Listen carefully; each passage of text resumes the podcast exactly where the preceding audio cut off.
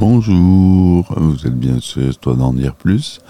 Aujourd'hui, on va parler de Starship Troopers, le film. Le premier, premier du nom, l'original, pas la suite. Donc Starship Troopers, c'est un film euh, américain de science-fiction, militaire, et je tiens sur le mot militaire, réalisé par Paul Verhoeven en 1997. Euh, il a une durée de 129 minutes, euh, ce qui est un film assez long pour un blockbuster, mais il a trouvé son public, il a vachement bien marché.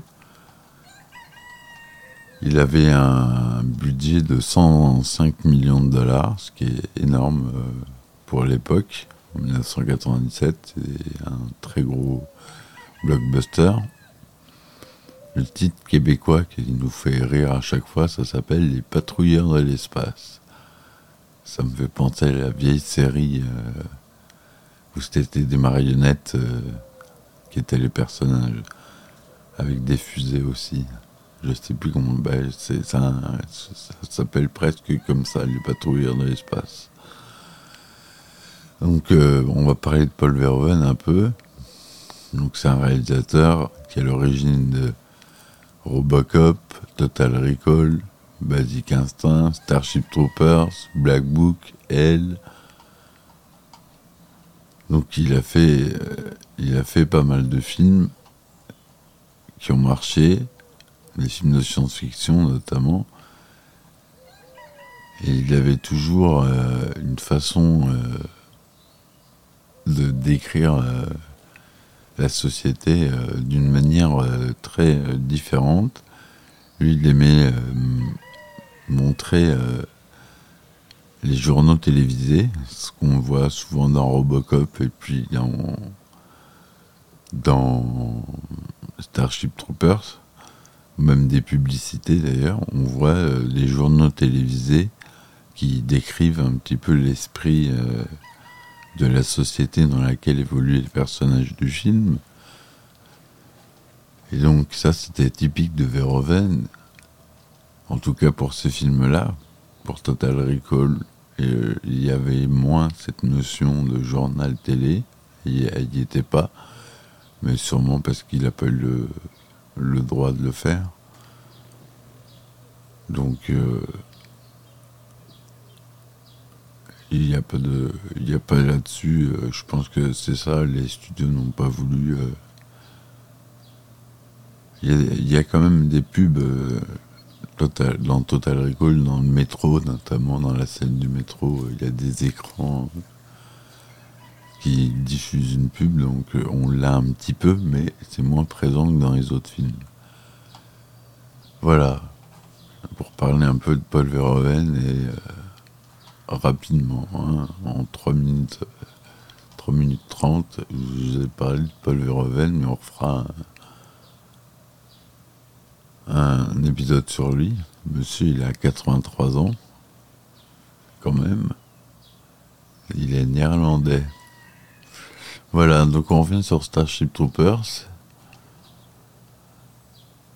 L'histoire suit euh, plusieurs jeunes gens issus de la ville de Buenos Aires durant la formation militaire, puis pendant une guerre interstellaire entre l'humanité et un peuple extraterrestre nommé Arachnid. Carmen entre à l'académie des pilotes spatiaux tandis que Carl choisit d'être officier scientifique. Dizzy et Johnny s'engagent, eux, dans l'infanterie mobile. Ce sont ces deux derniers qui affronteront en première ligne les puissants guerriers arachnides lors de l'attaque de la planète Klendatu pour la Fédération terrienne. Ça, c'est le pitch. Hein. Edward Nahmeyer commence l'écriture du scénario en 1992. La pré-production du film dure plus de 4 ans. Le tournage lui-même se déroule d'avril à octobre 1996 principalement au studio de Sony Pictures et à Culver City, et dans plusieurs autres lieux en Californie, mais aussi au Dakota du Sud, au Wyoming pour les extérieurs. La musique du film est composée et dirigée par Basil Polidoris. Paul Verhoeven présente son œuvre comme une satire qui utilise l'ironie et l'hyperbole pour dénoncer le fascisme, mais également l'impérialisme américain à travers les journaux télévisés dont je vous parlais et les pubs. Il s'écarte du thème de l'œuvre originale, le militarisme, pour mieux le dénoncer. Starship Troopers est, est un film tout juste rentable qui divise les critiques. Il est nommé pour un Oscar et remporte deux Saturn Awards. Il est sorti en vidéo fin 98 et a engendré plusieurs suites, mais aussi des produits dérivés.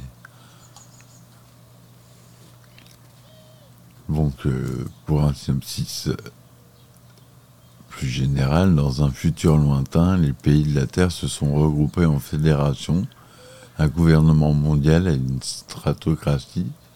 Cette fédération se lance dans la conquête de l'espace. Les terriens colonisent des planètes et explorent les nouveaux systèmes planétaires. Ils entrent également en relation avec des civilisations extraterrestres petit à petit se trouve menacée par l'une d'entre elles, la belliqueuse civilisation des arachnides. En effet, cette race d'insectes géants lance des attaques ponctuelles depuis son système de Glendatu. Au sein de la fédération, les terriens sont répartis en deux groupes bien distincts. Les citoyens, qui ont effectué leur service fédéral au sein de l'armée, et les civils, eux qui ne disposent pas de droits octroyés aux citoyens et peuvent les obtenir en effectuant leur service fédéral dans l'armée de la Fédération. Cependant, les riches n'ont pas besoin d'être citoyens et ne courent donc pas le risque d'être mutilés ou tués durant leur service. Voilà en gros l'histoire.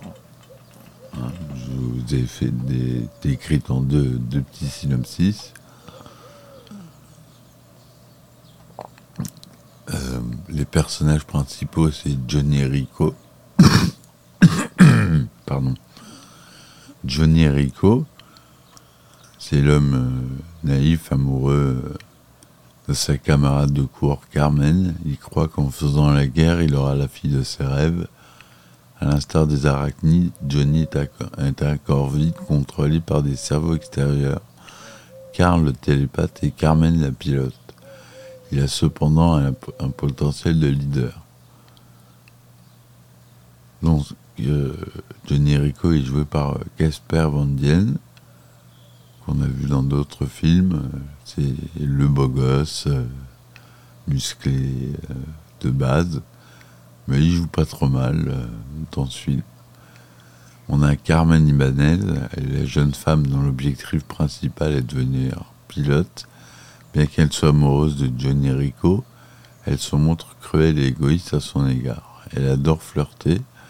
Elle arbore en permanence un sourire éclatant d'une largeur maximale, d'une blancheur et d'une brillance parfaite. Elle s'avère être un pilote de haut niveau.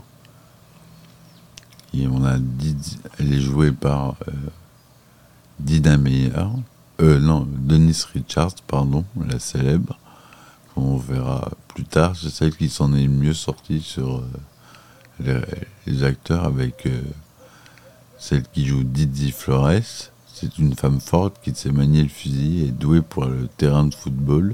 Elle n'a qu'une faiblesse, son amour inconditionnel pour Jenny.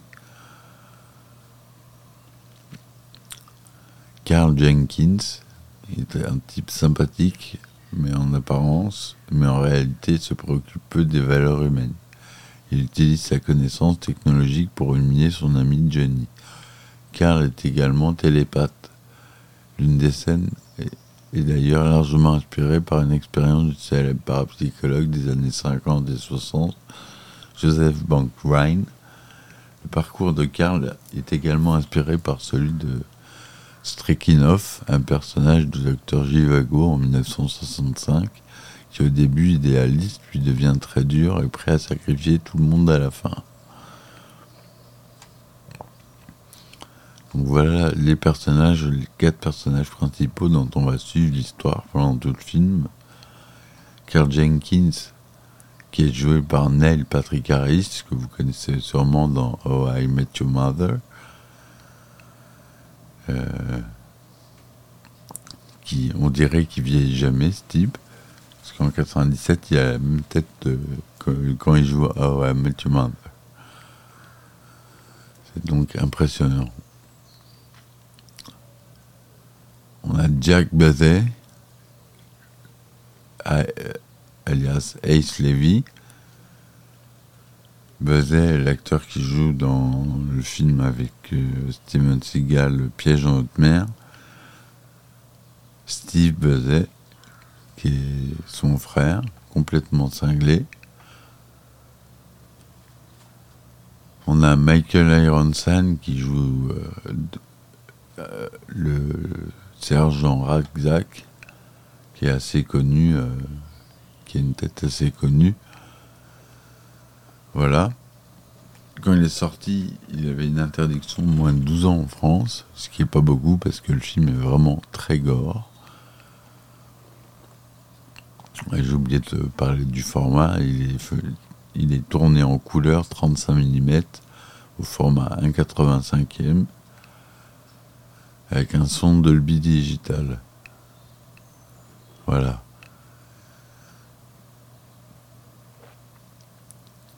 Alors, pour les effets spéciaux, on a Amalgamated Dynamics, Bennett from the Ranch Entertainment, Boss Film Studio, Compound Eyes, Industrial Light and Magic, alias ILM, la compagnie de Lucas, Kevin Yeager's Production, Sony Pictures Imageworks et Tippett Studio. Et on va, on va parler surtout de Tippett Studio, qui a fait beaucoup, euh, notamment euh, son fondateur, Phil Tippett, qui est un grand des effets spéciaux. Ceux, ceux qui s'y connaissent un peu en effets spéciaux vont tout de suite euh, reconnaître son nom, de qui je parle. C'est un grand nom, il ressemble un peu au Père Noël.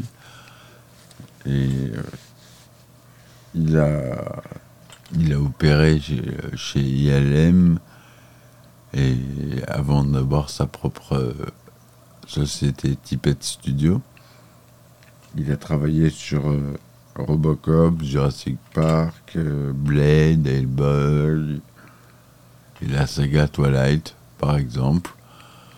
Donc c'est pas un, perdre de l'année. Et par exemple, il a travaillé sur Star Wars.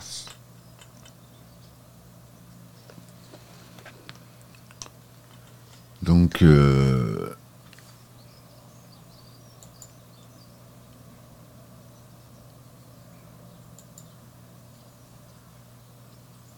il a travaillé sur Piranha de Joe Dante, sur Howard.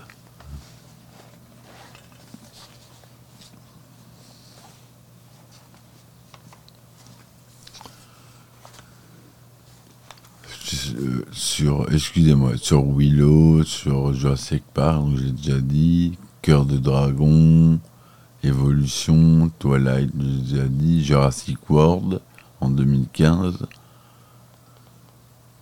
C'est le réalisateur en 2004 de Starship Troopers 2, Héros de la Fédération, qui est un très mauvais film. C'est pas son meilleur métier, euh, réalisateur. Il n'est pas vraiment fait pour ça. Et euh, c'est lui qui, euh, a animé euh, une bonne partie des plans avec les arachnides. Donc, je pense que vous avez tous vu le film maintenant, parce qu'il date de 97, il est passé plusieurs fois à la télévision, donc vous le connaissez.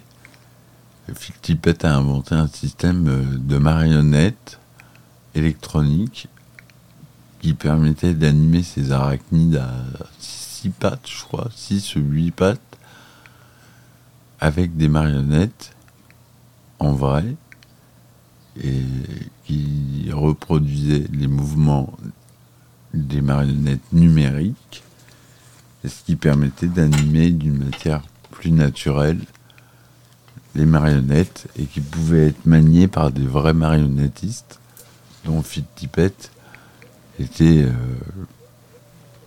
bien, bien présent.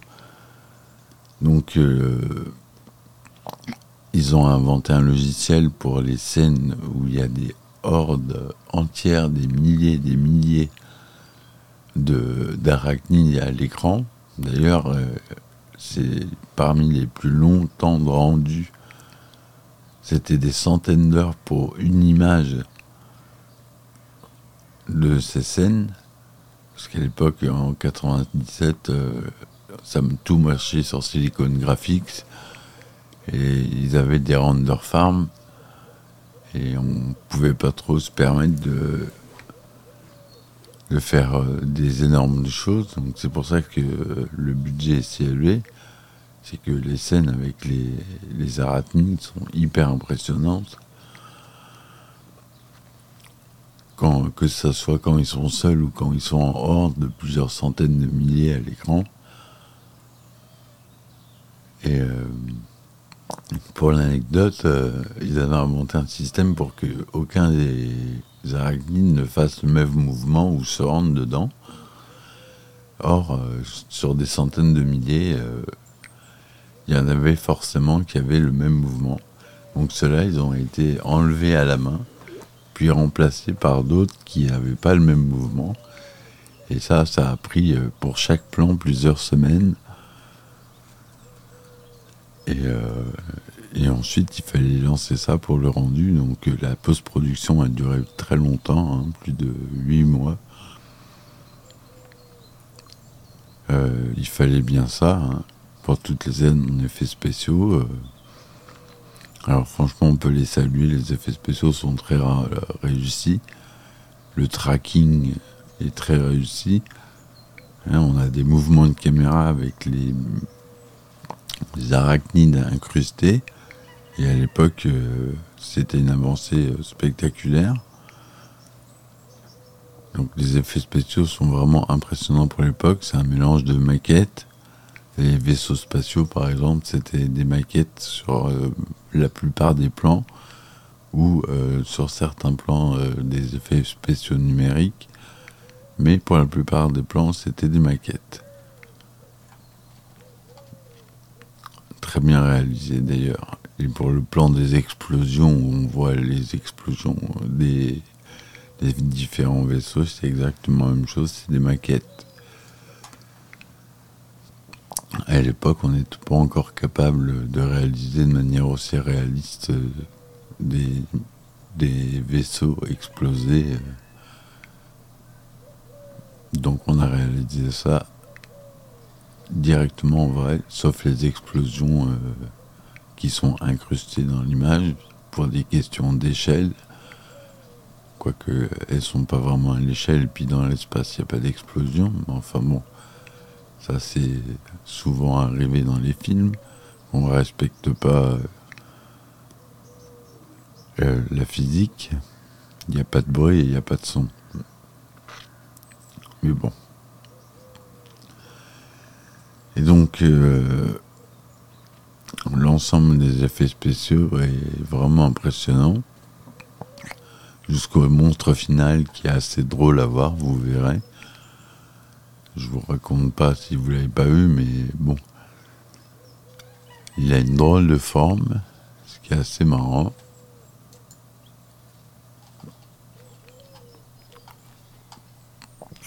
Le choix des interprètes, il voulait euh, parodier les feuilletons et les teen movies américains. Paul Verhoeven choisit euh, les comédiens principaux pour leur trait régulier et leur caractère lisse pour reprendre le style des bandes dessinées. C'est vrai que Casper Van Dien, il a typiquement euh, la tête, les traits réguliers, caractère très lisse leurs personnages principaux sont donc majoritairement issus de feuilletons à, succès. Casper Van Dien a, joué dans On ne vit qu'une fois en 93 et 94. Lui et Dina Meyer ont aussi joué dans Beverly Hills 90, 210 en 93-94. Patrick Muldoon a joué dans Des jours et des vies en 92 et 95 et Melrose Place.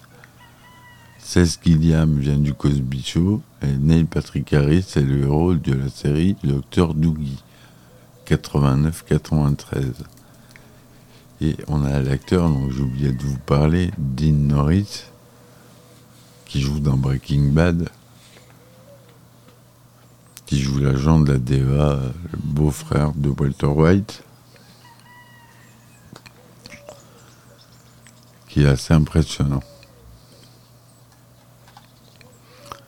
Donc pour en revenir sur les lieux du tournage, donc euh, dans, les, dans les studios Sony Pictures de Culver City et dans plusieurs autres euh, lieux en Californie, la K.N. House à Malibu est utilisée pour représenter la maison de famille de Johnny Rico. La salle de classe de philosophie morale se trouve dans le Kaiser Permanente Medical Center à Baldwin Park. Le stade de football en salle se trouve dans le Walter Pyramid à Long Beach. Les parcs extérieurs de la pyramide ont également servi pour tourner deux scènes coupées au montage. Le Los Angeles Convention Center figure le hall d'entrée de l'astroport terrien. Et le camp d'entraînement de est construit dans le parc régional Mile Square à Fontaine Valley sur une ancienne piste d'atterrissage de la Seconde Guerre mondiale. Le campement Nuit des Francs-Tireurs est, lui, réalisé dans le parc naturel Vasquez Rocks. La scène de la douche collective gêne beaucoup les interprètes. Ils ont en effet du mal à jouer nu. Pour les rassurer, l'actrice Dina Meyer propose alors que le réalisateur et le directeur de la photographie soient également déshabillés pour que toutes les personnes sur le plateau soient dans les mêmes conditions. Verhoeven et son équipe acceptent et obtiennent alors une scène bien plus naturelle. Pour les extérieurs, représentant la planète des arachnides, les équipes du film a quitté la Californie pour deux autres États. Pour la planète Tango Ria, pour la plupart des plans ont été tournés dans le parc national des Badlands, dans les Dakota du Sud. Pour la planète P, où se déroule la bataille finale, il s'agit de l'escarpement de Health Half Acre, dans le Wyoming. Et comme les arachnides sont créés numériquement en post-production, Phil Tippett aide Verhoeven dans la direction des comédiens face aux monstres invisibles sur le plateau. Ainsi, pour euh, représenter ces monstres, Tippett et ses assistants courent sur le plateau avec des longues tiges ou avec au bout une balle de, de tennis servant à simuler la taille et la vitesse des insectes. Pour obtenir l'effroi des interprètes, Verhoeven ouvre le cri. Ils attaquent, ils attaquent. Pour la scène où Johnny Rico monte sur le très gros arachnide nommé cuirassé, une grosse carapace est construite par le super des effets spéciaux John Richardson et montée sur un tracteur pour simuler dans les gros plans la présence de l'acteur Casper Van Dien sur l'insecte géant.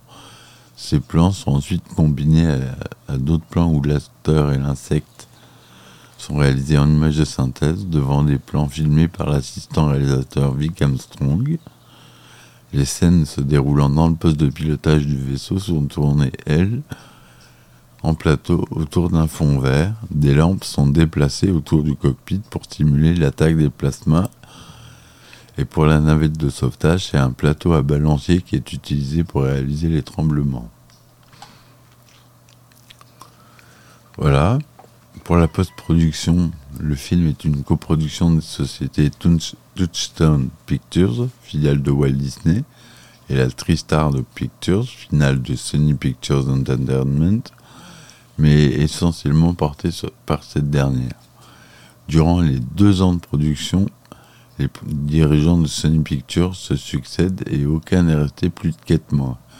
De plus, Verhoeven entretient de très bons rapports avec les dirigeants de TriStar, société qui a déjà distribué Total Recall et Basic Instinct.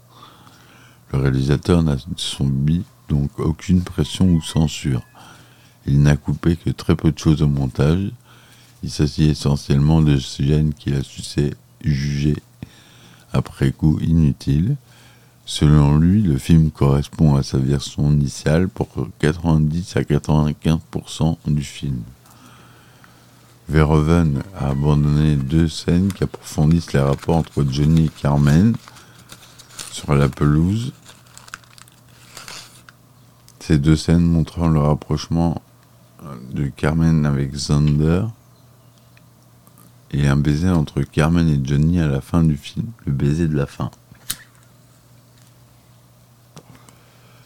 Ces scènes sont également coupées car lors de la projection test, les spectateurs ont protesté, bruyamment. En effet, ils n'approuvent pas que la fille puisse embrasser deux garçons. Pour composer la musique du film, Paul Verhoeven se tourne vers Basil Pouldoris qui avait déjà collaboré pour Robocop. Le compositeur dispose de six mois pour lui livrer la musique. Après avoir écouté les versions des morceaux, Verhoeven indique au compositeur qu'il souhaite faire de la musique qui doit accompagner le vaisseau spatial Roger Young, le thème central du film. Voilà. Donc, euh, l'accueil du critique euh, est moyen, sur Rotten Tomatoes, il obtient le score de 63% pour un total de 59 critiques, ce qui est assez bas. Sur le site Metacritic, il obtient seulement 51%, et en France, il reçoit également des critiques mitigées, notamment sur le site Allociné avec une note de 3 étoiles, 2 sur 5, à partir de l'interprétation de 5 titres de presse. Beaucoup de critiques américains sont particulièrement violentes. Le Wall Street Journal accuse le réalisateur et le scénariste Ed Meyer d'être des néo-nazis. Le réalisateur s'en défend en indiquant que ce n'est pas sa philosophie et qu'il a su même lui-même subi l'occupation allemande durant ses jeunes années. Rita Kempley du Washington Post trouve quant à elle que le film est incohérent elle ne parvient pas donc à déterminer si Verhoeven dénonce ou adule l'idéologie du Troisième Reich. Janet Maslin du New York Times reproche au film d'être trop patriotique, trop violent et de comporter des scènes de nu. Elle pense que Starship Troopers ne s'adresse qu'aux amateurs de films violents. Voilà en gros un peu la critique de presse.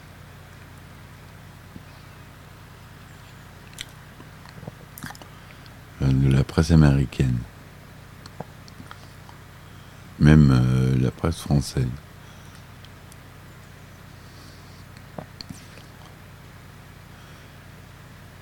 Box Office, euh, aux États-Unis, il a rapporté que 54 millions de dollars et en France 965 000 entrées, ce qui en fait un total mondial de 121 214 000 dollars, donc qui rentre à peine dans ses frais. Pourtant, il y a eu un 2 et un 3 qui sont totalement euh, merdiques, excusez-moi du terme, mais c'est vrai. Ils ont eu les Saturn Awards quand même, des meilleurs costumes et des meilleurs effets visuels.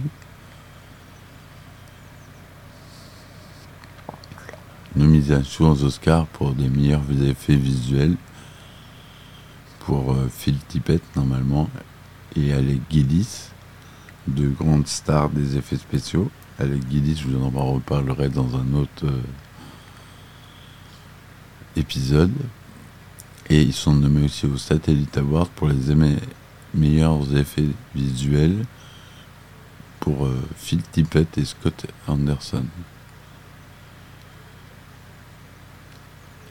Donc euh, voilà, je parlerai pas de l'inspiration du film qui est inspiré d'un roman qui s'appelle L'étoile garde à vous en français et Starship Troopers en anglais.